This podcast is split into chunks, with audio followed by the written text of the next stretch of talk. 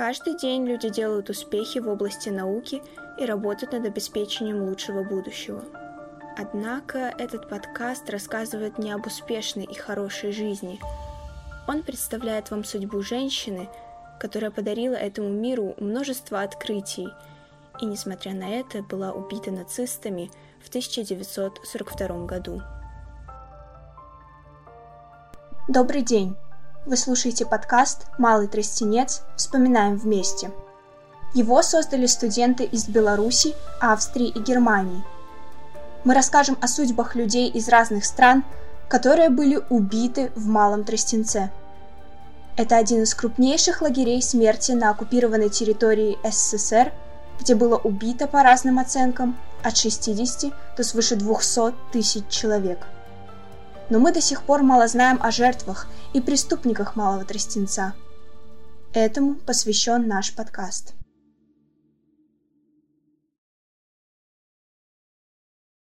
Меня зовут Леонора Брехер. Я родилась 14 октября 1886 года в Румынии, в городе Буташане, где посещала восьмилетнюю народную школу, затем женскую гимназию Гумполь а в 1906 году поступила в Национальный лицей в Ессах. Впоследствии я была зачислена на факультет естественных наук Ясского университета, где посещала лекции и практические занятия по биологической химии и физике, минералогии, но в основном я исследовала зоологию. Так пишет Леонора Брехер в своей автобиографии, которую она представляет как часть докторской диссертации. В этот момент Леонора находится в Вене.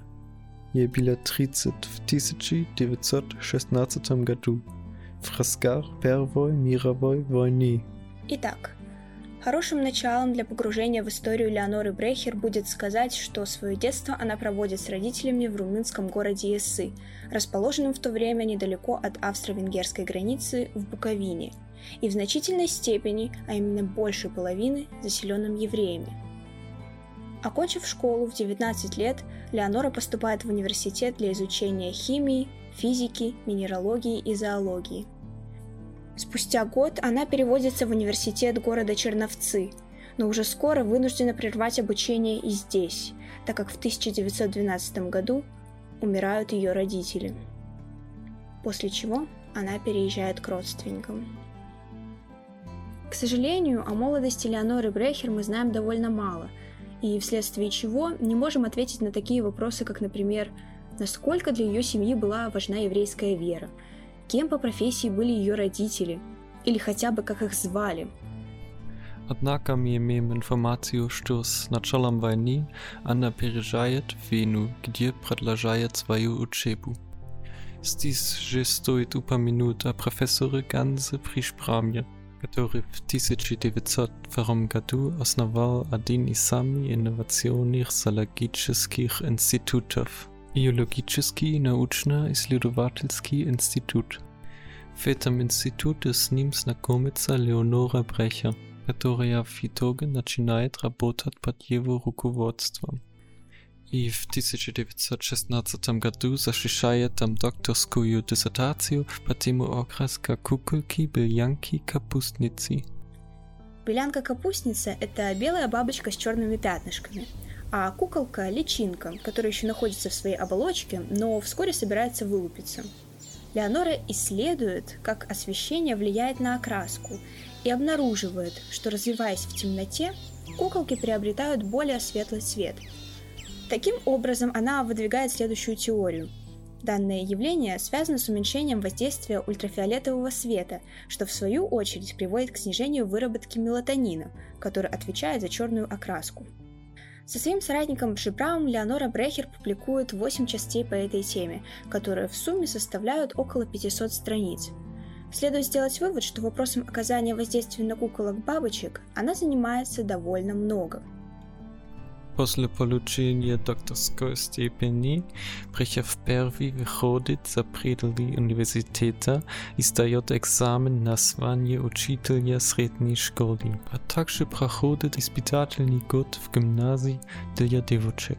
Предположительно, в это время у нее было недостаточно денег для продолжения обучения в университете. Тем не менее, в 1918-1921 Леонора Брехер возвращается в университет. Ей удается подать заявку на стипендию от Академии наук, что дает ей жизненное обеспечение на ближайшие три года. Благодаря этой стипендии она смогла вернуться в Венский университет в качестве частной ассистентки Ганса Пришбрама, с которым работала ранее.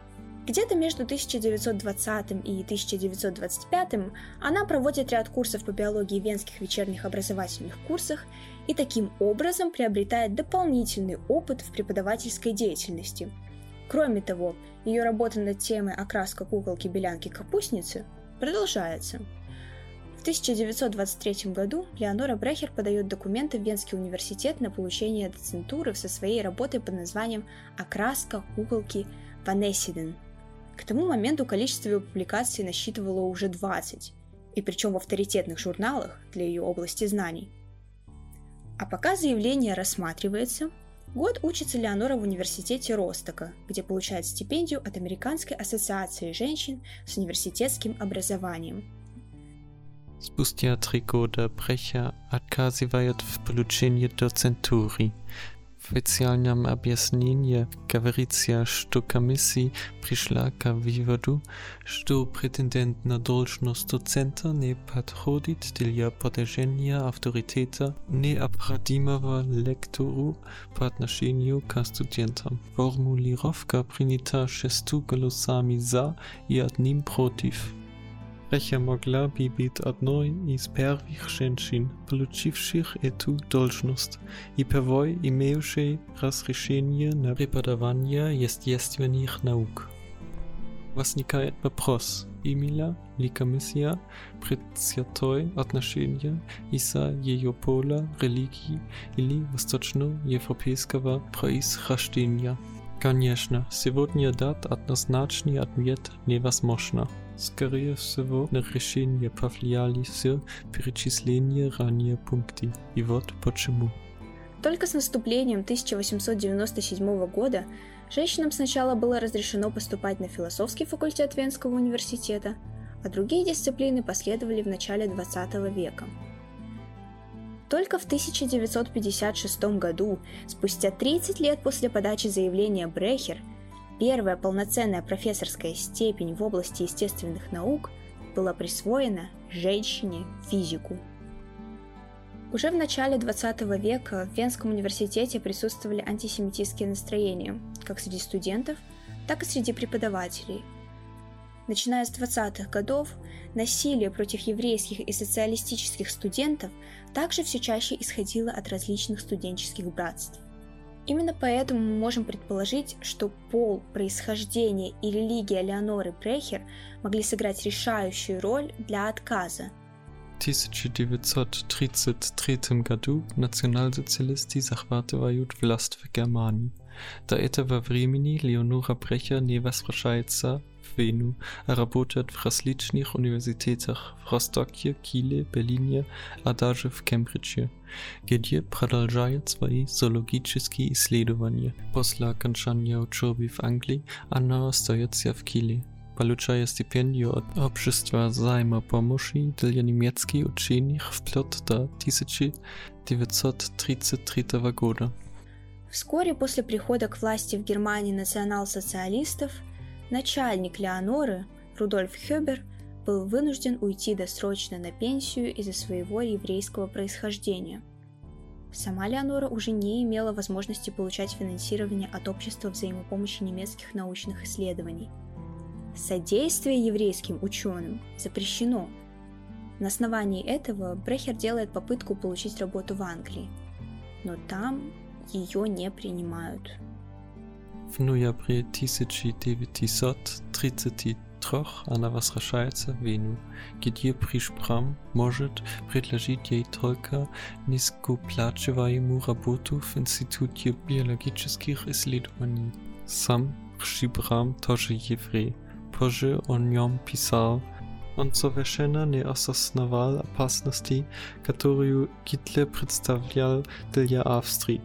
Его бывший коллега Пол Вайс, работавший тогда в Чикагском университете, предложил ему должность в Америке.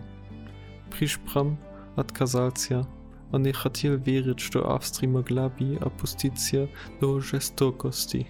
Леонора же, напротив, продолжает пытаться найти возможность работать за границей вплоть до аншлюса 1938 года.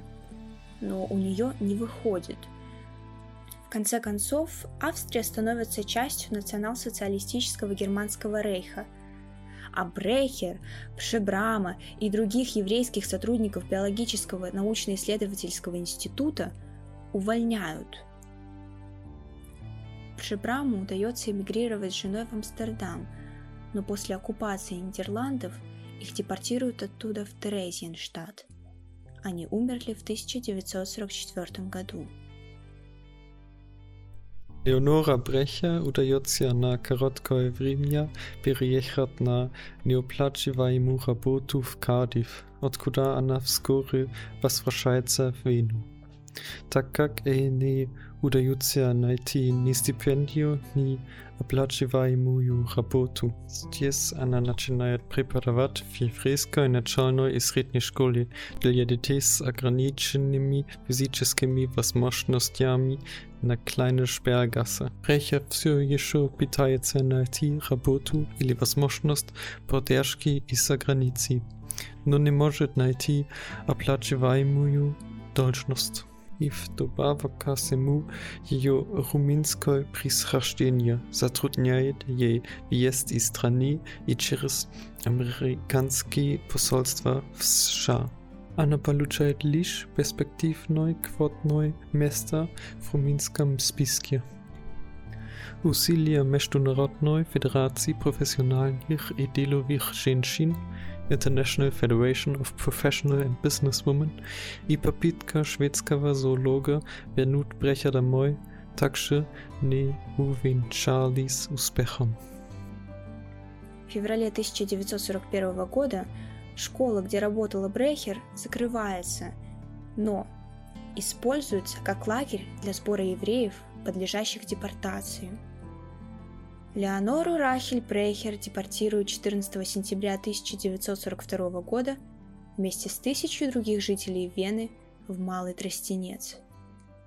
18 сентября, прибыв в Минск, в Малый Тростенец, Леонору Брейхер и большинство других расстреливают на месте.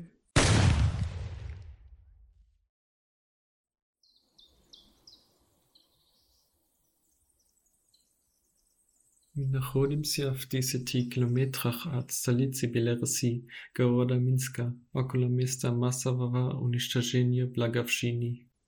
Благовщина является одним из крупнейших расстрельных мест, где, по данным Советской чрезвычайной комиссии, были убиты около 150 тысяч человек, в числе которых и Леонора Брехер. Черные вороны, как выражаются жители-свидетели тех событий деревни Малый Тростенец, или более привычные нам машины душегубки доставляли людей в лес, якобы для переселения в город Благов.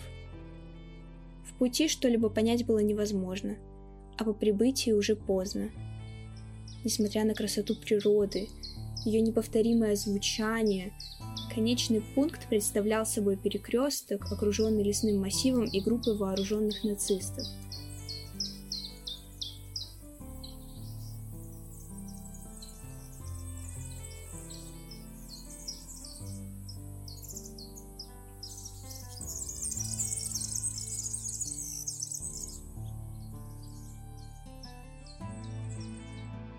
Впереди находились заранее выкопанные могилы.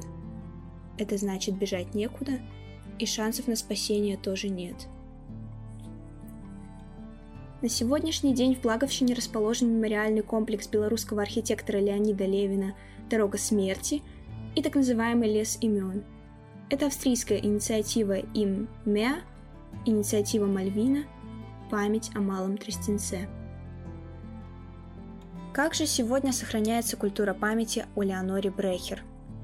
Немногие знают о ее имени, Но все совсем по-другому для жителей Венского района Майдлинг. С 8 мая 2018 года одна из улиц названа в честь ученой. По инициативе Грюнен Майдлинг в 2017 году вносилось предложение назвать улицы в честь трех женщин, которые внесли вклад в науку. Так Клори Кучера Век и Моне Лизе Штайнер Век добавили Элеонору Брехер спустя 76 лет после ее убийства в Малом Тростенце. В 2012 году австрийская газета «Стандарт» der Standard опубликовала статью о Леоноре Брехер и ее научно-исследовательском учреждении. Кроме того, записи о биографии и судьбе Бреха можно найти на сайтах Научно-исследовательского института Австрийской академии наук и Университета Christiania Albrechter в Киле, где Бреха также проводила исследования. В 2012 году Маркус Брош опубликовал диссертацию о еврейских детях и учителях из дома на Kleine Sperlgasse, где также упоминает Леонору. Официальное почтение памяти заняло еще больше времени. Только в 2018 году на этом месте был установлен мемориальный камень «Массив имен». Его автор – Даниэль Санвальд – на нем написаны имена австрийских жертв, которые были депортированы Малый Тростенец, чтобы снова вспомнить отдельных людей, а не только количество жертв. Еще одну из форм мемориализации, которая широко распространена в Германии становится более известной в многих странах Европы, так называемый Stolperstein или камень преткновения. Это проект, начатый в 1992 году, который сохраняет память о насильственном переселении и уничтожении евреев, синти и рома, политически преследуемых гомосексуалистов, свидетелей Иеговы и жертв евтаназии при национал-социализме. Именно жертв гравируються на небольших латунних табличках и закладываются на уровне земли на тротуаре перед последним свободно выбранным адресом проживания. В настоящее время в Европе заложено почти 100 тысяч камней, и все вместе они являются крупнейшим децентрализованным мемориалом жертвам национал-социализма. Вокруг Кляйна Шперльгассе в Венском районе Леопольдштадт находится так называемая тропа памяти, которая проходит мимо многих мест бывшей еврейской жизни и таким образом показывает их разрушенную культуру. Несмотря на то, что школа, в которой преподавала Леонора Брехер и ее последний адрес проживания находится на тропе памяти, до сих пор не установлен камень, увековечивающий о ней память. Одна из трудностей заключается в том, что последний добровольно выбранный адрес проживания Леоноры Бреcher неизвестен, а недобровольно на Рембрандтstraße 32. Приятным завершением нашего проекта были бы установка мемориального камня в память о Леоноре Бреcher. Если мы продолжим хранить память о Леоноре Брехер, поступки, которые привел к ее смерти, не будут забыты. Дискриминация по признаку пола и происхождения, которая лишила ее многих возможностей и усложила ее путь. Антисемитизм, который привел к ее отстранению от науки, а затем и к смерти. Но давайте также вспомним ее силу и стойкость, то, что, несмотря на многие неудачи, она всегда пыталась продвигать свои исследования и не покорялась судьбе. Это история женщины, которая боролась за науку и никогда не сдавалась. Спасибо, что прослушали подкаст. Над эпизодом работали Йоханна Древс, Йорам Кунце и Александр Гордейчик. Подписывайтесь на наш подкаст и делитесь с друзьями. Новый выпуск выйдет уже в следующий четверг.